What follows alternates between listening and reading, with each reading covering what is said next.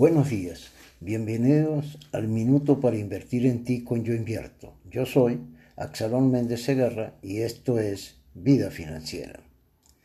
Los seres humanos tienen libertad para decidir si quieren o no estar amparados, asegurados, frente a determinados riesgos, pero como quiera que el no estarlo puede acarrear consecuencias individuales y sociales, la sociedad crea mecanismos para subsanar la miopía de las personas, es decir, su irresponsabilidad personal.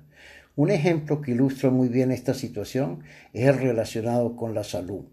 Una persona que padece una enfermedad contagiosa puede decidir no procurar atención, es su decisión, pero la sociedad debe imponer normas que limitan esa libertad de elegir y obligar a la persona enferma a ser tratada tanto en beneficio personal como social.